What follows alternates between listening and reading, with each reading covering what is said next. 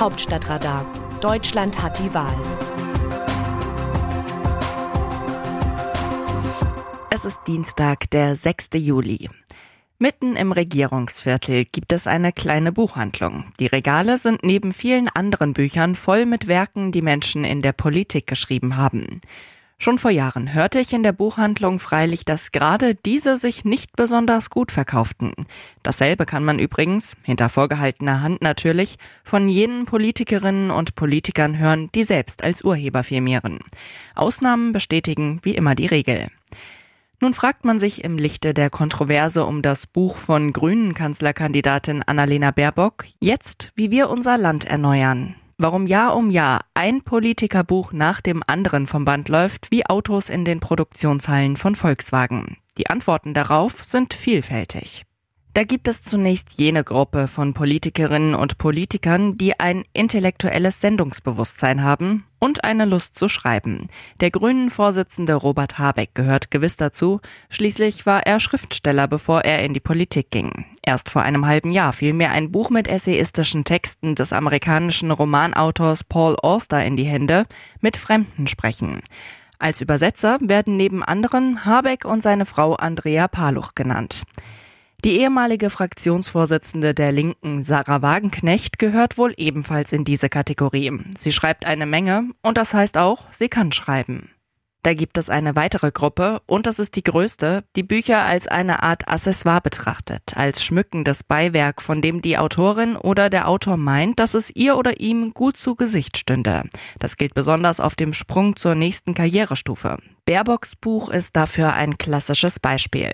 Derweil ist das Ziel weniger, dass solche Bücher tatsächlich Leser finden, als dass sie einfach existieren. Zuweilen noch wichtiger, so scheint es, sind seit Jahren die Termine, bei denen die Bücher präsentiert werden. Und zwar meistens von Mitgliedern konkurrierender Parteien.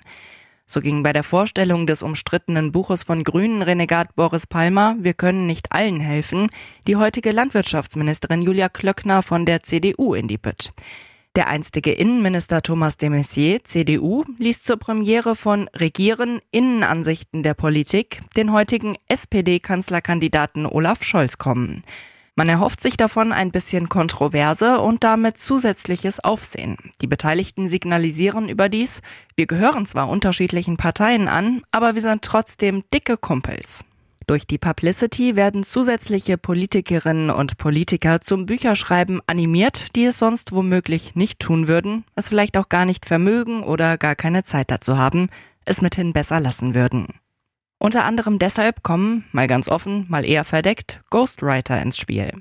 Eine letzte Kategorie sind Bücher von Politikerinnen und Politikern, die nicht am Beginn einer gewünscht großen Karriere entstehen, sondern an deren Ende, als Versuche der Rückschau, Rechtfertigung und Überhöhung. Es handelt sich um selbsterrichtete Denkmäler in Papierform. Der ehrpusselige Altkanzler Helmut Kohl, CDU, mit seinen mehrbändigen Erinnerungen war ein Großmeister darin. In einer ganz eigenen Liga spielt Bundeswirtschaftsminister Peter Altmaier, CDU. Er gilt als ausgesprochen bibliophil und ist im Besitz einer enormen Bibliothek. Doch auf die Veröffentlichung eines eigenen Buches, zumindest in Deutschland, hat ausgerechnet Altmaier bislang verzichtet. Dafür firmiert er als Autor eines 2018 in den Niederlanden erschienenen Werkes mit dem Titel Rotz in de Branding, Blattjes in de Wind, Nadenken over de Platz in Europa in onze Wereld. Fels in der Brandung oder Blätter im Wind. Nachdenken über den Platz Europas in unserer Welt.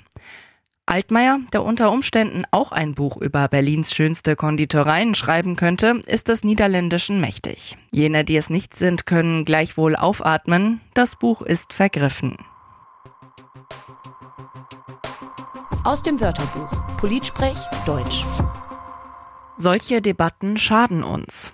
Der einstige Verfassungsschutzpräsident Hans-Georg Maaßen hat am Wochenende wieder für Aufsehen und Entrüstung gesorgt. Der 58-Jährige, der für die CDU in Südthüringen für den Bundestag kandidiert, hat bei einem Gespräch mit dem Sender TV Berlin unterstellt, dass es Verbindungen zwischen Mitarbeitern der Tagesschau und der linken und linksextremen Szene gebe. Er forderte darüber hinaus einen Gesinnungstest für Redakteure des öffentlich-rechtlichen Mediums. Später relativierte Maaßen dies wieder. Unionskanzlerkandidat Armin Laschet sagte nun am Montag in einer Sitzung des CDU-Vorstandes, solche Debatten schaden uns. Das passt ins Bild. Wenn SPD, Grüne und Linke Maßen nicht hätten, sie würden ihn erfinden. Zwar betont Laschet ein ums andere Mal, dass die Brandmauer zur AfD stehe, bei Maßen ist das alles andere als klar. Doch inhaltliche Bewertungen dessen, was Maaßen zum Besten gibt, scheut Laschet. Und er sagt immer wieder, dass es eine Entscheidung der Basis gewesen sei, den Rechtsausleger zu nominieren. Unter dem Strich muss man das wohl so deuten. Laschet ist es durchaus recht, dass Maaßen bei der Bundestagswahl für die Union am rechten Rand ihrer potenziellen Wählerschaft eins, zwei oder drei Prozentpunkte holen könnte. Er soll es aber offenbar so geräuschlos tun, dass die Union am linken Rand dieser Wählerschaft nicht eins, zwei oder drei Prozentpunkte verliert. Was Maaßen in der Sache sagt, scheint dabei herzlich egal zu sein. Wie sehen andere Nationen Deutschland? Die konservative norwegische Tageszeitung Aftenposten kommentiert die politische Lage in Deutschland vor der Bundestagswahl im September. Die Kandidatin der Grünen, Annalena Baerbock, steckt in der Krise. Bis zur Bundestagswahl am 26. September bleibt weiterhin Zeit für weitere Krisen und Wendungen.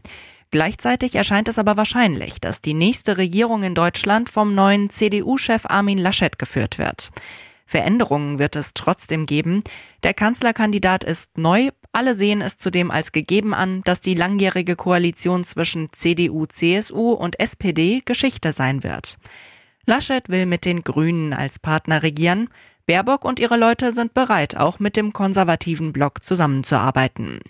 Stetiger Kurs und Veränderung zugleich also, das kann für die Wähler attraktiv genug sein. Das Autorenteam dieses Newsletters meldet sich am Donnerstag wieder. Dann berichtet meine Kollegin Eva Quadbeck. Bis dahin, Text Markus Decker, am Mikrofon Daniela Schäfer.